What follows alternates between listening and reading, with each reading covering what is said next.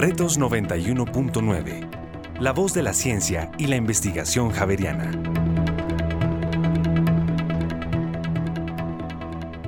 Hola, ¿qué tal? Soy Mario Morales, periodista, profesor e investigador de la Facultad de Comunicación y Lenguaje de la Universidad Javeriana. Damos un cálido saludo a toda la audiencia que nos acompaña en este espacio donde nos reunimos con expertos para dialogar sobre principales temas de coyuntura del país. Cordial bienvenida.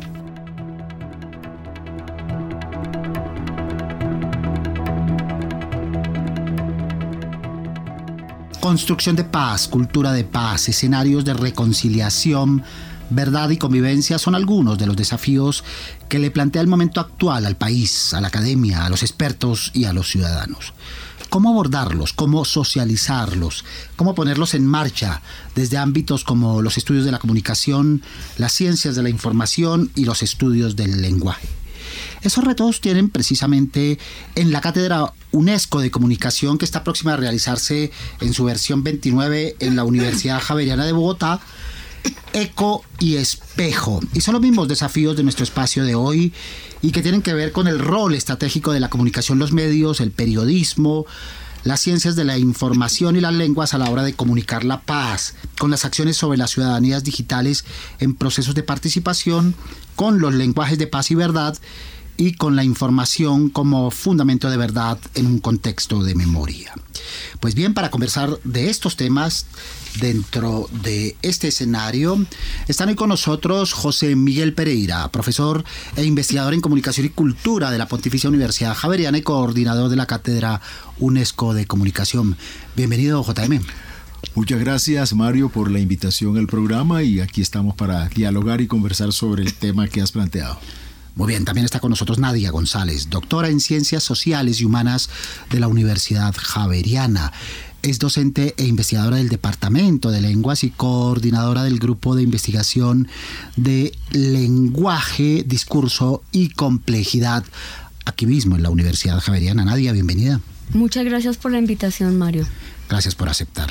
Y también nos acompaña Aida Quiñones, doctora en estudios ambientales y rurales y profesora de planta del Departamento de Ciencia de la Información y forma parte del grupo de investigación Ciencia de la Información, Sociedad y Cultura y miembro del Comité Académico de la Cátedra UNESCO de Comunicación. Bienvenida, Aida. Gracias, Mario. Estamos aquí presentes para este diálogo, muy animados. Muchas gracias por acompañarnos y para arrancar, escuchemos sobre estos temas que son tan vigentes en la agenda pública y en la agenda mediática, lo que piensan nuestros oyentes. Yo creo que la difusión es o muy ausente o muy sesgada. Es difícil encontrar un medio objetivo o así existe un medio objetivo, no hay una verdad clara. O si hay una verdad clara no es universal. Bueno, pues yo considero que también ha habido bastante desinformación y más que todos los medios de comunicación, eh, digamos, tradicionales, sí siento que han como transmitido una información bastante sesgada. Siento que han mostrado el acuerdo de paz no como un futuro esperanzador, que es en realidad lo que para mí eh, significa el acuerdo de paz, como soñar con un futuro realmente en paz, en el que así pensemos diferentes, no nos tengamos que atacar o matar. Eh, pues yo considero que ha habido mucha desinformación con respecto al tema a partir de los medios de comunicación. Pues yo tampoco consumo como ese tipo de contenido, más que todo es porque siento que siempre se basan en lo mismo, como que es muy repetitivo y pues siento que pues no se cansa al momento de leerlo. No, pues yo creo que la información ha sido como muy vaga, ha sido superficial y realmente muy pocos eh, medios se han dado a la tarea de profundizarla, entonces siento que no ha sido como suficiente, la verdad. Siento que sí hay muchas fuentes, sí hay muchas sí, fuentes que nos proporcionan la información, pero en realidad no estamos acostumbrados ni, ni culturalmente para acceder a esa información y que realmente nos interese, ¿sabes? Como que me pasa mucho en mi entorno social que la gente sabe que acá hay un conflicto y, y ya que hay gente que matan y ya, pero en realidad no se preocupan qué hay detrás de, por qué pasa eso. Muy bien, son las percepciones de nuestros oyentes tomadas al azar. ¿Están en lo cierto, Aida, nuestros oyentes? Claro, eh, los medios de comunicación no han facilitado para nada eh, las versiones que deberíamos tener porque estamos hablando de una idea hacia una paz total en este momento. Eh, y fíjate que ahí están también ellos retomando lo que ha sido esa paz territorial. Pero ahora le estamos apostando a una paz total, que es una paz integral, que se, digamos que ha hecho un cambio y yo creo que es un giro bastante interesante, porque no solamente se está hablando de una paz con armados, sino de una paz para la justicia social, de una paz donde la gente es la que tiene prioridad. Y esto creo que cambia la correlación eh, a diferencia de lo que se ha hecho en todos los acuerdos de paz anteriores. Entonces nos cambia la visión. Reconciliación en todo tipo de conflictos. Uno de los factores que mencionan al unísono nuestros oyentes es desinformación, Nadia. Sí, y estoy totalmente de acuerdo. Creo que en este momento uno de los ejes fuertes de discusión en los estudios del lenguaje comunicacionales es eh, la credibilidad del periodismo, ¿no? Entonces eh, es importante mirar que en las condiciones actuales prácticamente los medios se han vuelto, se han vuelto actores políticos forman parte de una idea, una apuesta, etcétera, y eso no está mal. El problema es cuando esas eh, contenidos o se trata de material esas intenciones de una manera vedada, sin mucho análisis, ¿no? Y cuando se llega a acudir a, situaciones eh, eh, a creación de, situaciones que no se ajustan a los hechos en función de una agenda política que viene determinada desde algún lugar de poder, ¿no? Entonces creo que sí, evidentemente es importante eh, esa mirada crítica frente a lo que ha sido el papel de los medios y un poco mirar críticamente ciertas acciones de ciertos medios de mucho poder porque tampoco son todos y afortunadamente ahora tenemos prensa alternativa pero que sí tienen mucho poder y que en determinado momento llegan a moldear y a crear verdades que no son verdades, o sea, posverdades, por eso estamos en la posverdad. Creo que un, eh, un escenario de reconciliación pasa por ahí y por muchas otras cosas que me imagino después conversaremos. Si bien son críticos, JM, siendo consumidores de, redes sociales, de contenidos digitales, pues parte de esa desinformación viene alimentada por esas vías, ¿no? Esas vías que son su primer contacto con el día a día y con la agenda pública.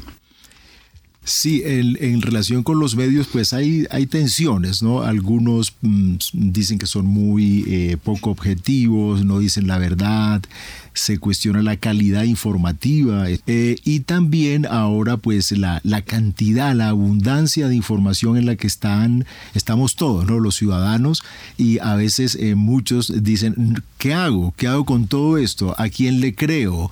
Eh, recomiéndeme a quién leer, a quién escuchar, porque realmente ahí hay posiciones variadas, diversas, pero también hay una, como lo ha planteado Nadia, y también Aida, hay como una, una visión hegemónica de lo que sería el, ecosistema comunicativo, sin embargo las audiencias están buscando otras alternativas y eh, felizmente existen ya otras posibilidades informativas en el país que buscan precisamente ejercer ese periodismo del que ya estaban conversando ahora.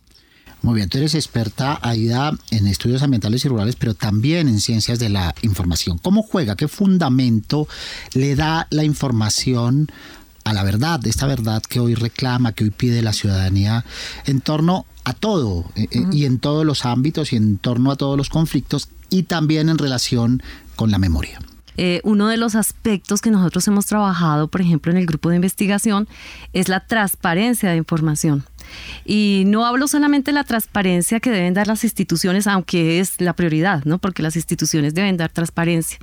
En casi todo lo que ha pasado en el conflicto nuestro, en nuestro país, pues carecemos de una transparencia real. Eh, la gente está ávida de conocer la verdad, pero está ávida de conocer también lo que hacen las instituciones. Em, los sistemas de información que hay en muchas instituciones son muy precarios y hacen que nosotros no nos enteremos qué está pasando en el país. Y creo que, por ejemplo, eh, muchos desplazamientos que se han dado de comunidades tienen que ver precisamente con ese tipo o esa falta de información, porque tú te enteras de cosas como las que hemos trabajado nosotros en temas extractivos que te han titulado tu territorio, que te desterritorializan y solo hasta después te enteras cuando ya prácticamente te toca sacar la maleta o, lo que tengas y, e irte del territorio. Y eso es precisamente lo que nosotros hemos trabajado. Nosotros hemos trabajado alrededor de exigibilidad de derechos y en una exigencia permanente por la transparencia de información. Em, pues casi que la, el, el elemento fundamental es cómo informarnos, cómo llegar a la gente, cómo decir la verdad y cómo las instituciones tienen deben tener una puesta allí, en transparencia. Muy bien, en esta parte específica, pero para ilustración de nuestros oyentes, ¿cómo juega, qué papel, qué rol juega un profesional de ciencias de la información en este contexto de verdad y de memoria? Eh, por ejemplo, el trabajo que se hizo en la Comisión de la Verdad es un trabajo muy importante en tema de archivos. El archivo es, eh, yo diría que el archivo es básico, o sea, es como el, todo de lo que se ha trabajado en la Comisión de la Verdad. Eh, la posibilidad de hoy tener una transmedia, hay también equipos de profesionales nuestros que estuvieron allí vinculados para justamente subir, manejar la información, los datos. Es decir, que eh, sin eso no sería posible hoy en día hasta hablar de esclarecimiento. Eh, el archivo aparentemente, y la gente tiene una idea del archivo como una cosa eh, simplemente que es algo que se guarda, es algo que queda algo así como colgado en alguna parte o guardado en algún lugar, pero el archivo es algo que es algo vivo y para nosotros el archivo tiene movimiento. Y justamente ese movimiento está en lo que ahí se guarda, en la memoria que ahí tiene y en la memoria que puede proporcionarnos a nosotros. Muy bien. Hablamos habitualmente, Nadia, de lenguajes, de paz, de verdad. Pero ¿cómo se dice la verdad? ¿Cómo se cuenta? Es la pregunta macro, ¿no? ¿Cómo es el relato de la verdad? ¿Y cómo hacer para construir paz con ello?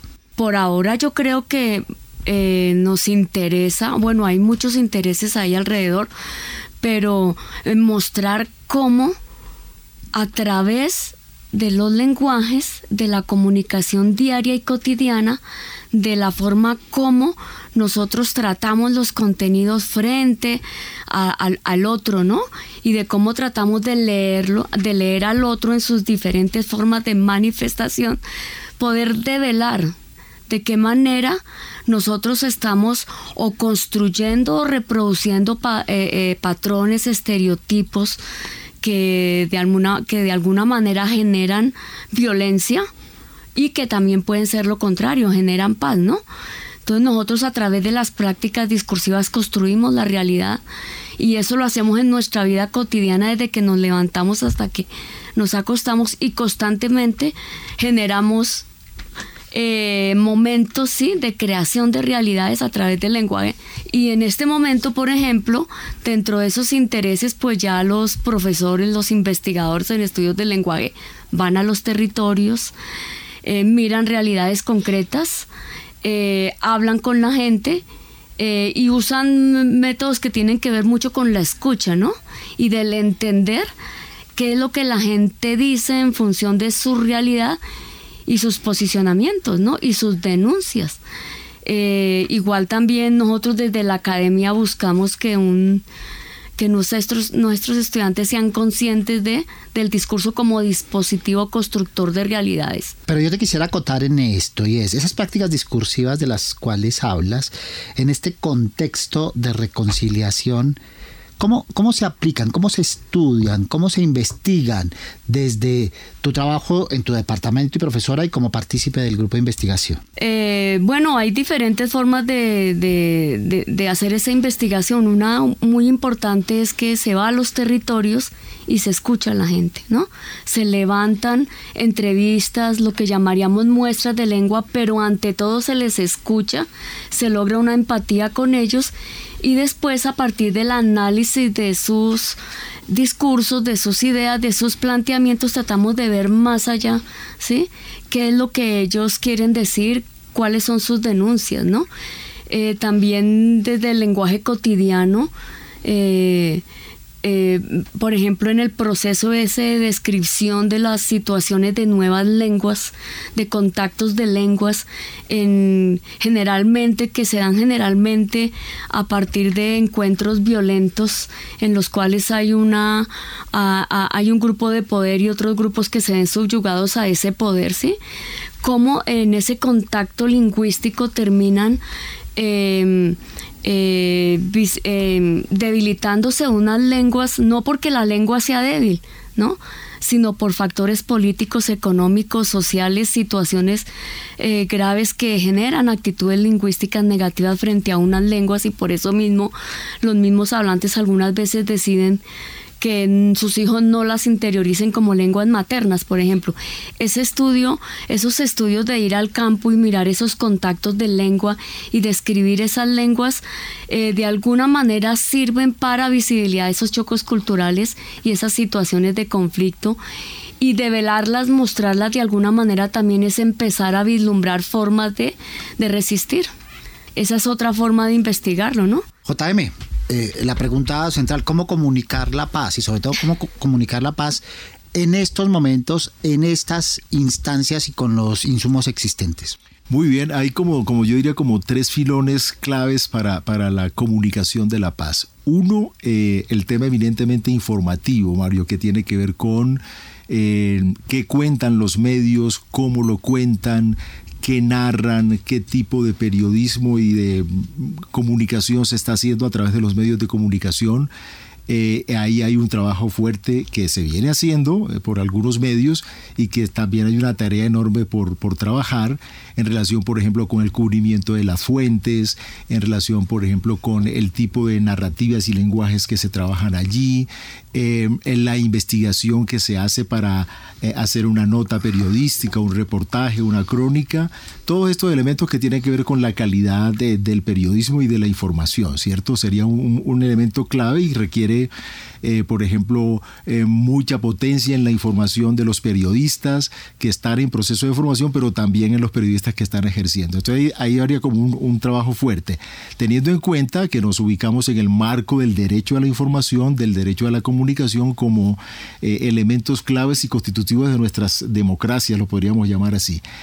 Un segundo elemento, y creo que ya empiezan a, visualizarse en el país algunas propuestas, lo podríamos llamar como un filón más de orden pedagógico, más enfocado a la parte educativa, ¿cierto? Que tiene que ver con la necesidad de generar mayores comprensiones sobre el, por ejemplo, el proceso de paz, que quedamos en deuda con eso, y ahora con todas las eh, recomendaciones de la Comisión de la Verdad.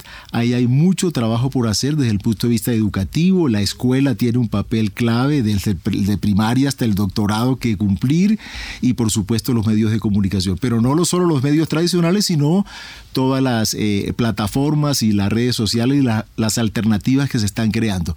Y un, eh, un aspecto que me parece clave y que tiene que ver con la comunicación más propiamente dicha, la comunicación social es la creación de, de, estrategias de comunicación que buscan precisamente recuperar la palabra, la memoria, la capacidad expresiva, comunicativa y lúdica de los ciudadanos y que pasaría mucho por las radios comunitarias, por ejemplo, las televisiones comunitarias, el uso de plataformas y de redes desde los propios ciudadanos para generar lo que llamarías una, una conversación amplia, fuerte y potente, eh, pero no desde los periodistas hacia la comunidad, sino esa perspectiva más desde lo comunitario, lo regional, lo territorial, serían como tres ejes que veo que no es que no existan, sino que se están haciendo, pero habría que potenciar más en esta idea de la, de la paz y de la, todo el informe de, las recomendaciones de la Comisión de la Verdad. Muy bien, eh, pues la Facultad de Comunicación que justamente está apañada sobre estos tres pilares que son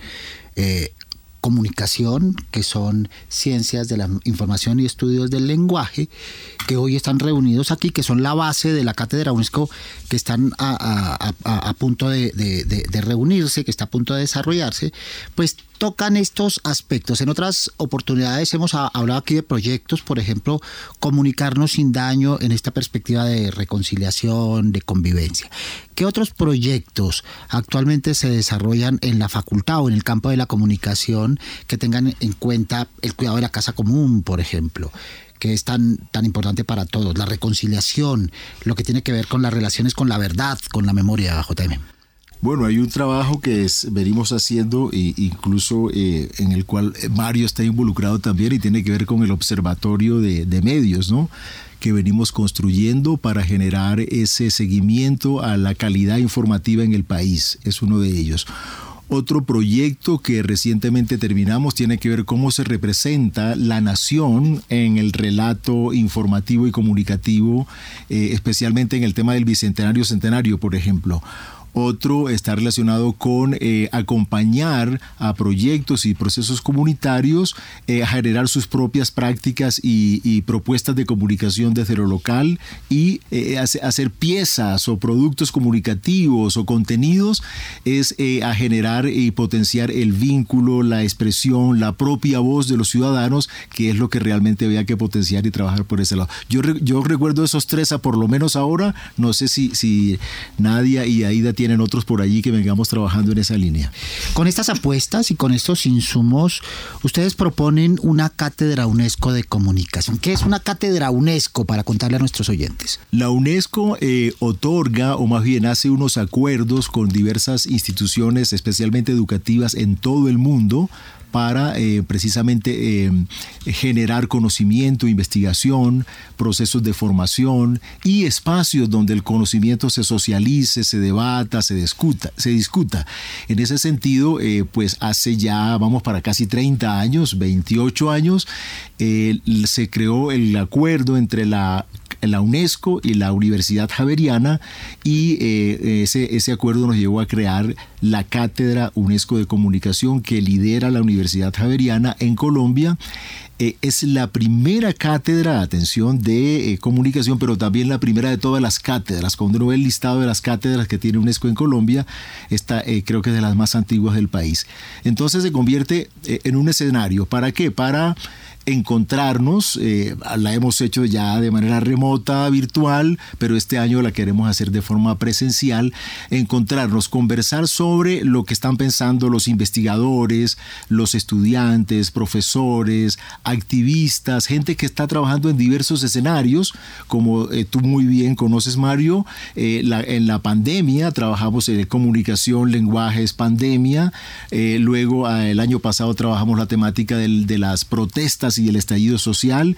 Y este año decidimos trabajar entonces todo el tema de la paz, la reconciliación, la paz total, el vivir sabroso que está por ahí, que seguramente hablaremos de eso ahora, pero eh, realmente allí se presentan entonces reflexiones, resultados de investigación, se presentan estrategias, eh, propuestas que se vienen haciendo y recomendaciones que se harían para eh, abordar y trabajar desde la comunicación, los lenguajes y la información estas temáticas que tanta requiere el país. Aida, tú eres una de, las impulsoras de este tema. Ya hemos dado pues pincelazos alrededor de ello, pero ¿por qué tocarlo precisamente en esta cátedra UNESCO? Em, porque yo diría que estamos en un momento bien importante del país. Es un momento en que se hizo una apuesta también de gubernamental diferente, en que la gente eh, vio otras opciones y que estamos dando un paso eh, para algo así como que crear otro mundo posible. Eh, y la apuesta es eso. Yo creo que eh, la relación que nosotros tenemos en este momento con el tema de la Comisión de la Verdad y el esclarecimiento de la verdad se une directamente hacia esa apuesta, hacia el futuro, hacia esa apuesta de, en que todos participamos, en que todos tenemos que generar eh, digamos, una nueva manera de vivir, eh, apostarle, como lo decía muy bien ahora y lo tocaba también eh, JM, apostarle a ese vivir sabroso, que es también esa misma apuesta que hicieron o que se ha hecho en otras partes en América Latina, que es el buen vivir o el vivir bien, eh, y que acá mucho más cuando hemos tenido un país que no solamente nos ha hablado de guerra, sino que nos ha hablado de conflicto armado, o sea, son las dos versiones del asunto, guerra bipartidista, cambio de esa guerra a un conflicto armado, y que ahora en este diálogo que estamos proponiendo en la Cátedra UNESCO es justamente, y bueno, y cómo nos pensamos también de otra manera, por eso ahí estarían las apuestas. Muy bien, hemos hablado de docentes, investigadores, activistas, estudiantes y a los ciudadanos. ¿Para qué les sirve una cátedra UNESCO sobre un tema como el que estamos hablando, Nadia? A los ciudadanos, porque es que todos los demás también somos ciudadanos, eh, yo creo que la cátedra UNESCO se ha convertido en una especie de observatorio en vivo y en directo de las situaciones que se van viviendo diariamente en el país. Y la coyuntura actual que también se relaciona con la, o que viene relacionada con la coyuntura pasada del estallido social y lo anterior, pues realmente lo que nos está mostrando es un país que ha cambiado. Y no solamente a nivel de unos estamentos, es que el grosso de la población ha cambiado porque se ha dado cuenta eh, gracias a diferentes factores que tienen que ver con que de alguna manera la información se ha democratizado un poco más, gracias a las redes sociales, a pesar de todo.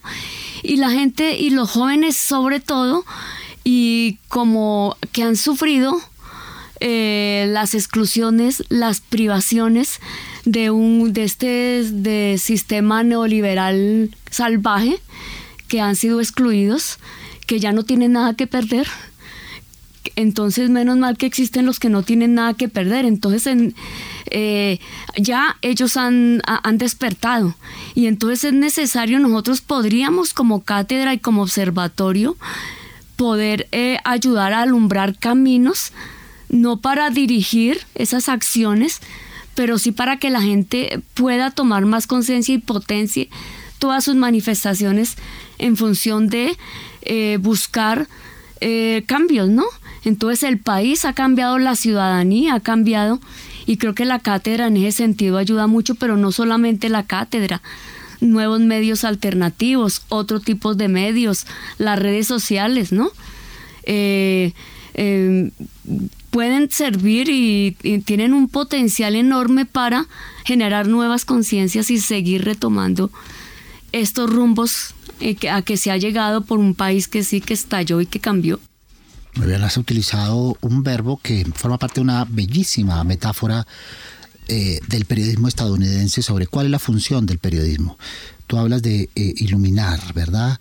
De encender la luz, de prender la luz para que quienes no estén ejerciendo sus funciones por lo menos huyan, es lo que dice el periodismo estadounidense, pero también para hacer vigilancia y control, para, para denunciar, para demostrar, para poner en escena.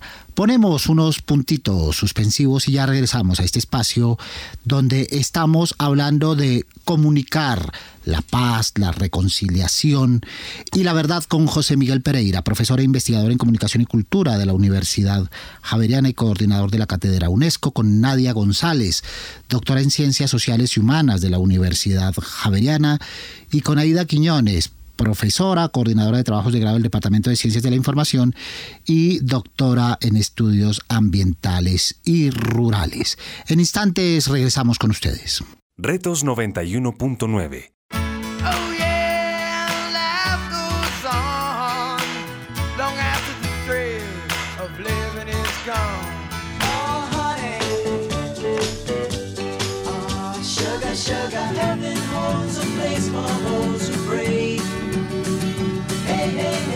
En las noches, Javeriana Estéreo, sin fronteras.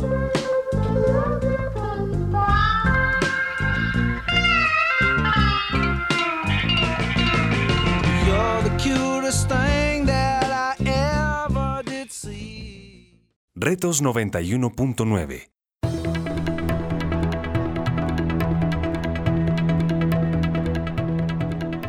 Regresamos, aquí estamos para seguir hablando de comunicación, verdad, para hablar de reconciliación y de Paz y de la Cátedra UNESCO con José Miguel Pereira, profesor e investigador en comunicación y cultura de la Universidad Javeriana y coordinador de la Cátedra UNESCO de Comunicación con Nadia González, doctora en Ciencias Sociales y Humanas de la Universidad Javeriana y Aida Quiñones, doctora en Estudios Ambientales y Rurales y vinculada al Departamento de Ciencias de la Información. ¿Cómo es la logística, cómo es la programación, cómo es la distribución temática de esta cátedra UNESCO que se realiza en octubre en la Universidad Javeriana JM? Mm, fundamentalmente tenemos unos tres días de trabajo, ¿cierto? En cada día, en las jornadas de la mañana, eh, tenemos una franja de conferencias y de paneles. Entonces, para cada uno de los ejes que conforman la cátedra y que conforman nuestra Facultad de Comunicación y Lenguaje, pues planeamos allí una serie de, invitados y de paneles o alguna conferencia eh, en, la, en la jornada de la mañana. Luego, en la jornada de la tarde, lo que hacemos es abrir el espacio como de conversación más amplio, en donde todos los participantes se reúnen en grupos temáticos. Entonces, por decir un grupo de periodismo, otro grupo que tiene que ver con comunicación y política, otro de comunicación y educación, y así con nueve grupos trabajarían allí lo que son las propuestas, las ponencias y, comparten y socializan sobre esos temas. Y al final, eh, en la tarde, lo, especialmente los días 12 eh, y 13, tendremos dos paneles, uno coordinado y orientado por nuestro doctorado en comunicación, información y lenguajes, y el otro que hemos eh, convenido con la Asociación Colombiana de Investigadores en Comunicación, ASICOM. Desde el punto de vista de la comunicación, JM, el primer día, ¿qué busca, qué pretende ese ejercicio de reflexión? Eh, en primero, el primer día está centrado en pensar la comunicación, la información, la paz. O sea, un trabajo más, eh, yo diría, reflexivo, más de orden filosófico para mirar esas categorías y especialmente la pregunta que nos hemos planteado. ¿no? Eh, oiga, ¿qué significa eso de vivir sabroso? O sea, mucha gente cree que el vivir sabroso es ahora rubiar, pachanguear, pasarla chévere, ¿no? Vivir sabroso es un cambio total y profundo de, proyecto de vida, de proyecto social, tal como lo han planteado todos los que han eh, reflexionado, conocen y las apuestas propuestas que se vienen haciendo desde varios sectores sobre esto, ¿cierto? Y en, un segundo momento abordaremos eh, cómo está, eh, cómo se está comunicando la paz, cómo se está comunicando y especialmente desde las eh, entidades que han estado al frente de estos procesos, la JEP, la Comisión de la Verdad y tendremos ahí unos invitados para el debate. Y ya en las horas de la tarde al final, la idea es eh, eh, involucrar a líderes sociales y gente de las comunidades para que nos cuente de esas experiencias desde las radios comunitarias, las televisiones comunitarias o los nuevos experiencias de comunicación, ese sería como nuestro primer día de, trabajo centrado más en el eje comunicación, información, vivir sabroso. ¿El día miércoles qué fecha? El 12 de octubre. Muy bien. Un día cuya celebración ha cambiado, ¿no? Ya no es el Día de la Raza, ¿verdad? Es el día de la conmemoración de los pueblos y comunidades étnicas en nuestro país, ¿verdad? Por todas las indígenas, e indígenas campesinos, y raizales, y ¿Y dónde están los gitanos? Han cambiado, ¿verdad? Y rom, y rom, Han cambiado esas denominaciones. El segundo día, eh, Nadia, ¿cómo, cómo se desarrolla? Bueno, mira, en el segundo día vamos a poner en diálogo muchas de las reflexiones propuestas y apuestas de profesores del Departamento de Lenguas que han estado trabajando y viéndoselas con estos temas mucho antes de que saliera el informe de la comisión, mucho antes de esto, y que se han dado y que ahora vemos que pues eh, la realidad nos está interpelando y que tenemos cosas que decir, ¿no? Eh, básicamente tal vez la categoría central es el concepto de paz, cómo construimos la paz a través del discurso el concepto ese de paz grande, que es el que se utiliza ahí en ese capítulo de la Comisión de la Verdad, que le da un tinte cualitativo muy interesante porque habla de que es que la paz no, construir la paz no está solamente en la superación del conflicto armado, ¿no? Sino que también implica el romper, el cuestionar esa matriz colonial de desigualdad, de discriminación, de racismo, esa matriz patriarcal. Y hasta el momento eh, hemos decidido y hemos visto que eh, lo que han hecho, lo que están haciendo los profesores de lenguas en sus investigaciones, en sus apuestas pedagógicas, pues están dialogando con esa realidad, ¿no? Eh, y también desde el punto de, desde el entorno de la pedagogía, cómo nosotros desde nuestras relaciones pedagógicas en el aula y fuera del aula, sin darnos cuenta, posiblemente llegamos a ser violentos, a comunicar de una manera agresiva y cómo necesariamente también desde ahí debemos construir escenarios de paz a través de un discurso distinto eh, basado en uno en lo que se llama esa pedagogía del amor eh, también hay un tema fundamental que, que, nos va a manejar en otro coloquio la, la colega de Yanira Sintimoya, que tiene que ver con el, el español como forma de como lengua de despojo, ¿no? Ella tiene una ponencia muy interesante que se llama Colonialidad, etnias y violencia lingüística, un estudio de casos sobre el español como lengua de despojo y nos muestra cómo eh, en la comunidad raizal en San Andrés eh, se viven esas confrontaciones lingüísticas y cómo a partir de diferentes formas educativas y de políticas lingüísticas se genera violencia. Eh, y yo personalmente estoy trabajando en, eh, el tema de, cómo integrar saberes generados desde los estudios de lenguaje para entender, para alcanzar comprensiones transdisciplinares acerca de los fenómenos, ¿no? Entonces, tengo una, una ponencia eh, que por ahora he titulado Conato, Hábitos y Apego, trayectorias transdisciplinarias hacia la paz grande de los estudios del lenguaje. Y estoy tratando de mostrar cómo a través de un ejercicio de un modelo integrado, de comprender esos, el modelo de interiorización del lenguaje en los primeros años de vida, se puede hacer em, deriva, eh, eh, extraer moralejas y comprensiones importantes de por qué desde ahí es que terminamos eh, interiorizando, reproduciendo esa matriz colonial de discriminación, de justicia, esa matriz patriarcal, ¿no? Muy bien. Y en la tercera jornada la matriz la tiene Ciencias de la Información, Aida. Ciencia de la Información. Sí. Eh, sí, entonces nosotros... Eh, pues no vamos a hacer exactamente una ponencia, porque nosotros pensamos esto como un encuentro. Y ese encuentro lo vamos a hacer a partir de una exposición. Esta exposición la hicimos em, en un lugar que creamos que fue producto de un proyecto que se desarrolló en la convocatoria San Francisco Javier, donde se creó el Centro de Memoria de Acción Integral para el Cuidado del Bosque de Galilea y el Territorio.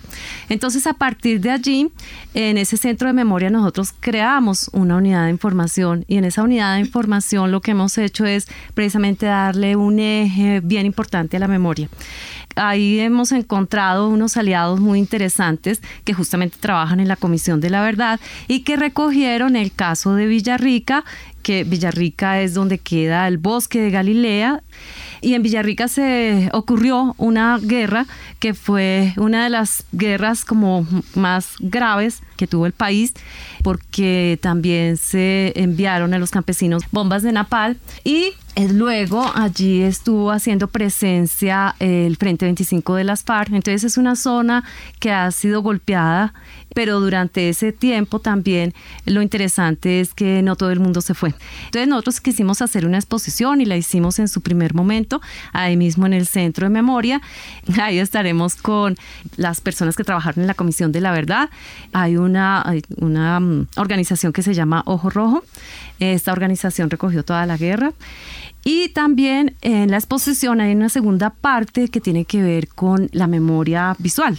Esa memoria visual de lo que hemos hecho actualmente en el bosque de Galilea, desde la reconstrucción de la escuela hasta este momento donde estamos trabajando directamente en el cuidado de la casa común. Esa es, digamos, parte de lo que vamos a hacer. También eh, allí tenemos una presentación de unas de nuestras egresadas que hacen parte, una de ellas hace parte del semillero de investigación Ciencia de la Información, Sociedad y Cultura. Eh, ellas eh, hicieron como el trabajo de esclarecimiento de la verdad y de acompañamiento a través de los archivos y la, digamos, la catalogación, la organización de la información sobre el capítulo étnico y la transmedia. De igual manera van a estar los semilleros y pues uno de los semilleros que eh, quiero resaltar es el que ha estado vinculado con nosotros en este mismo proyecto. Entonces allí ha surgido como varios subtemas.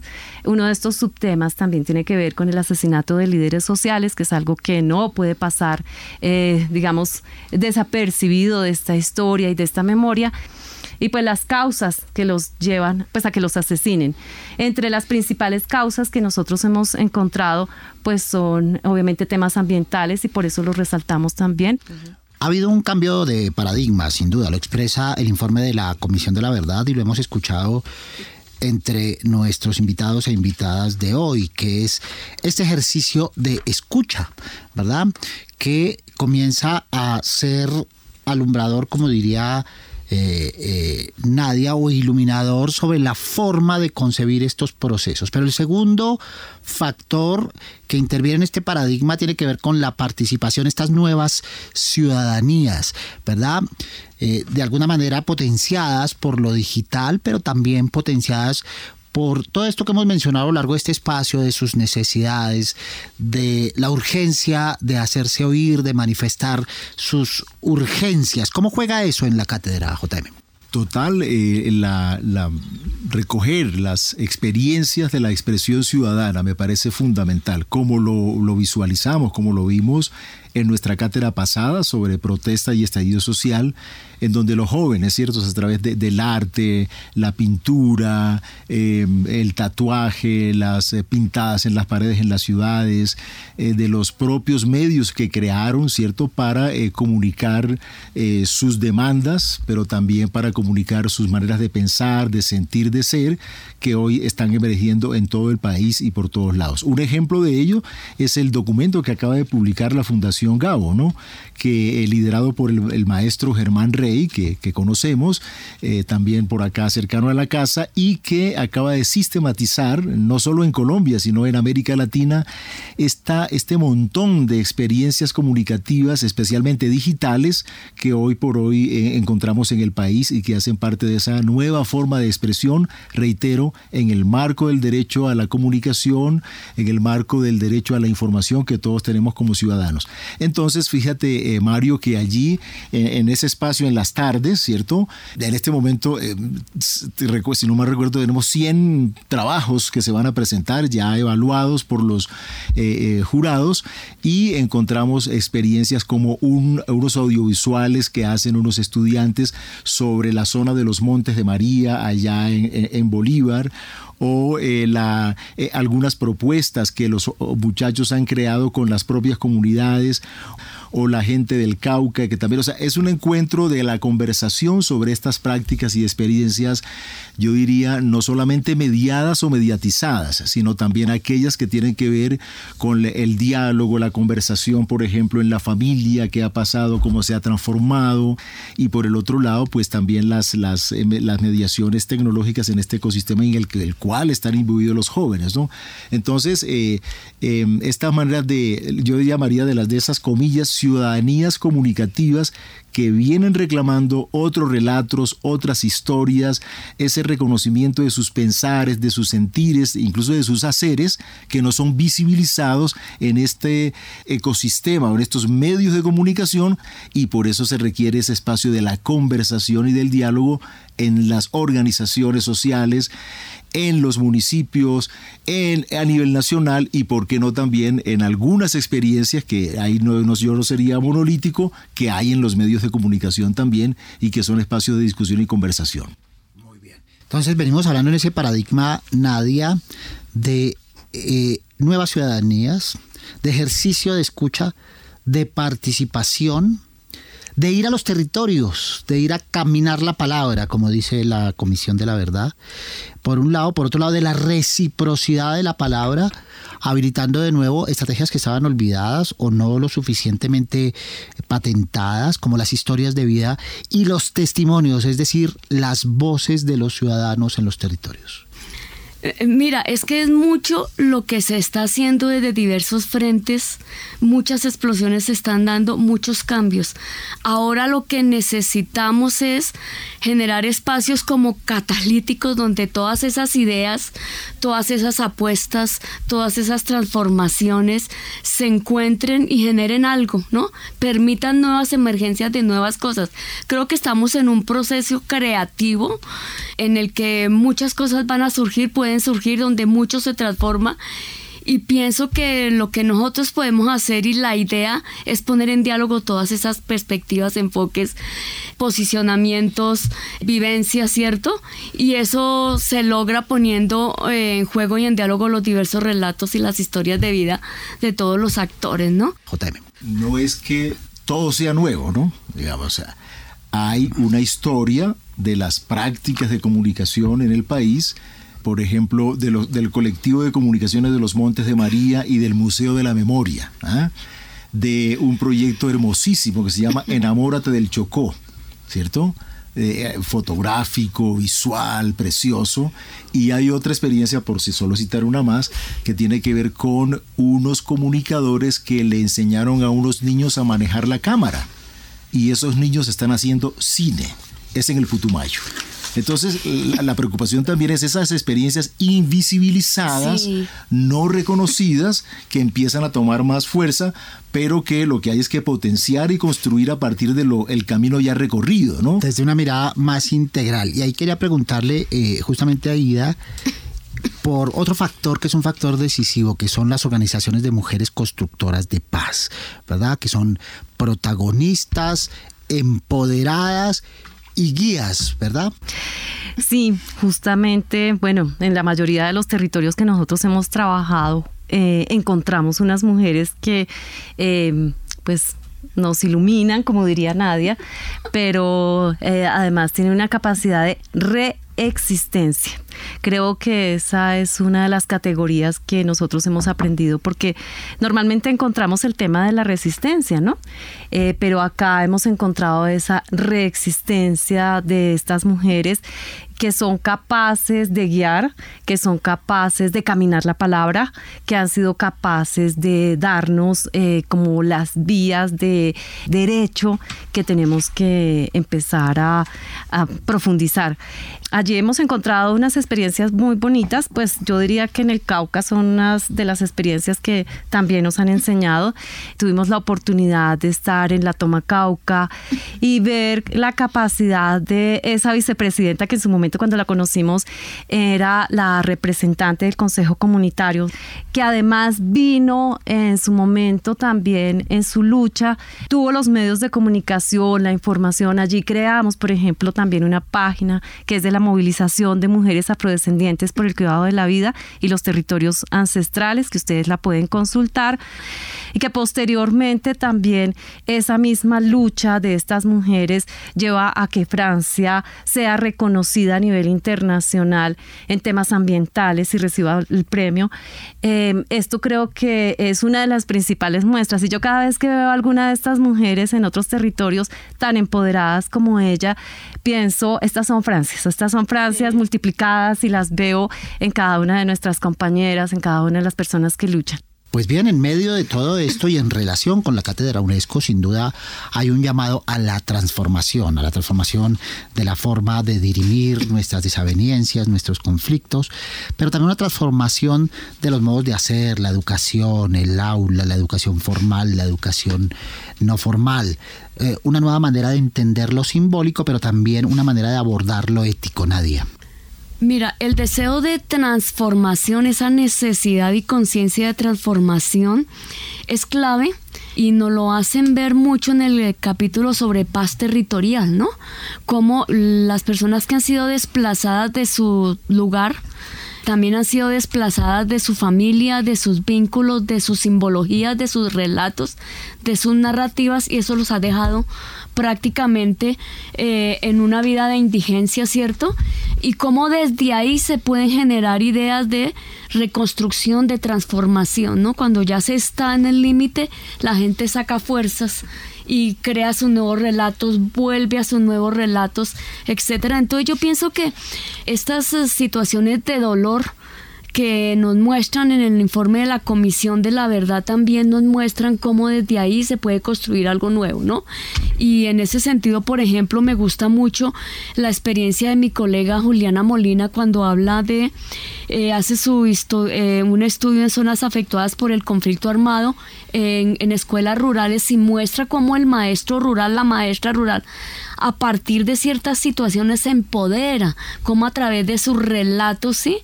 Eh, denuncia las injusticias, pero también propone vías de empoderarse, de, de, reexistir, ¿no? Eso es algo, un trabajo que se hace en territorio. Creo que a mí me parece que eh, desde la investigación lo más ético que podemos hacer es llegar a esas entrañas profundas del conflicto para que de ahí salga algo mejor, un mejor mundo, pero pues a partir de esos relatos y esas experiencias de vida reales. Muy bien, es Nadia González, doctora en Ciencias Sociales y Humanas de la Universidad Javeriana y coordinadora del grupo Lenguaje, Discurso y Complejidad. Muchas gracias, Nadia, por estar con nosotros. Muchas gracias por la invitación.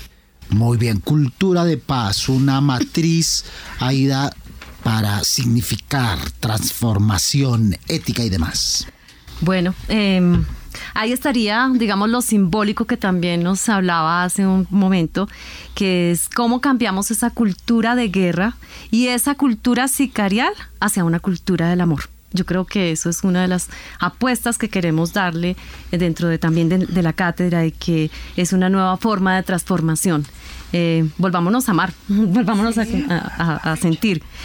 Pero además esto también está atravesado por algo que desde el punto de vista ético es bien importante. Desde el punto de vista ético eh, hemos llamado, em, aprendiendo del maestro Orlando Falsborda, al diálogo de saberes, eh, pero además al diálogo de vivires y a ese diálogo de saberes y vivires que no es imponeres. Y creo que allí tenemos una apuesta muy importante, tanto nosotros como eh, personas que hacemos investigación, como docentes, que no se trata de relaciones asimétricas, sino por el contrario, se trata de sinergias en estos procesos.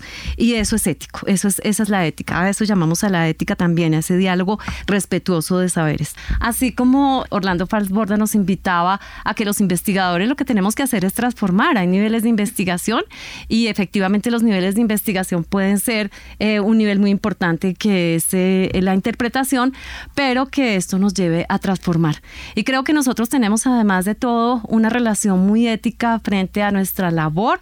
Em, hemos tenido la posibilidad de estar en una universidad, una universidad donde tenemos todas las posibilidades para acompañar los procesos y para brindar también de lo que sabemos y de lo que ellos saben ese acompañamiento en la transformación. Entonces esas son las apuestas que queremos. Muy bien, es Aida Quiñones, es doctora en estudios ambientales y rurales y miembro del grupo de investigación Ciencia de la Información, Sociedad y Cultura y parte del Comité Académico de la Cátedra UNESCO de Comunicación. Aida, muchas gracias. Eh, bueno, muchas gracias por la invitación. Y pues eh, también me uno a las palabras de JM, de Nadia. Parte del deber ser JM que trasciende la cátedra UNESCO y que queda como saldo pedagógico para el trabajo investigativo. Por supuesto, una transformación en la manera de comprender la comunicación. La comunicación es la información, ¿no? Eh, el primero, mm, sobre la información, necesariamente requerimos una transformación en la manera de construir esos relatos, esas historias que apuntan a la calidad informativa, ¿cierto? Eh, un segundo punto que me parece crucial de cambio es pensar que la comunicación es un, un medio, ¿cierto?, para y es medio y fin. Entonces también la comunicación como fin, como posibilitadora de, voz, de palabra, de relato de los ciudadanos, me parece crucial.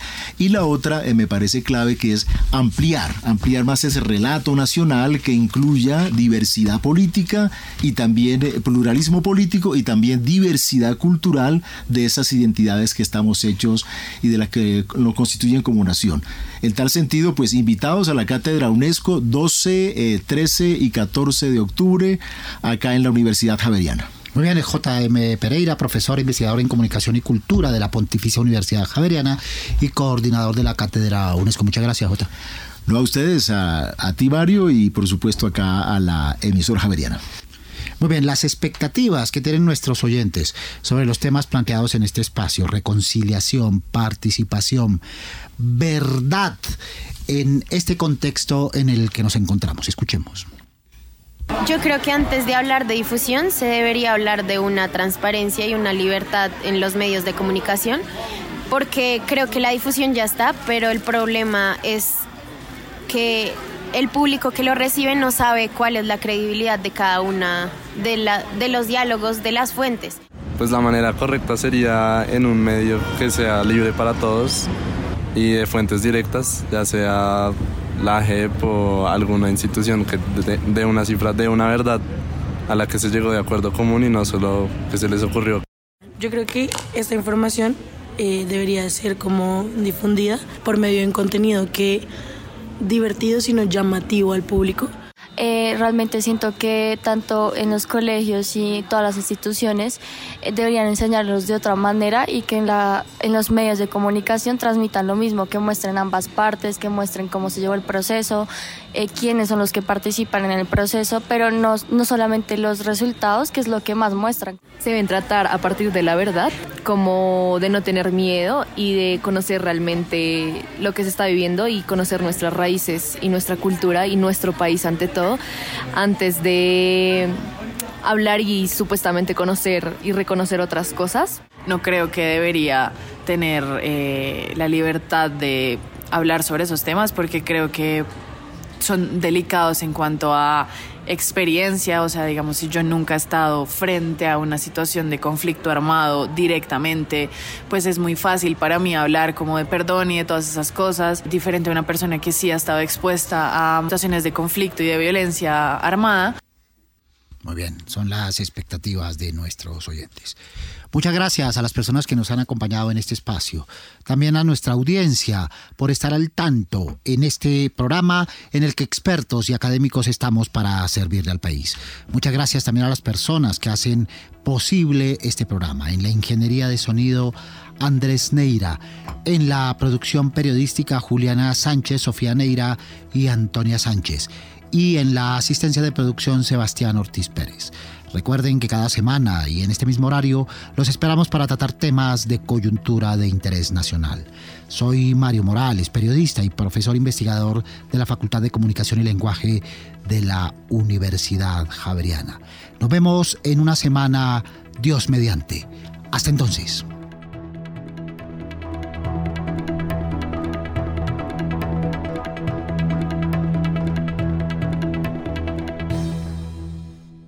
Retos 91.9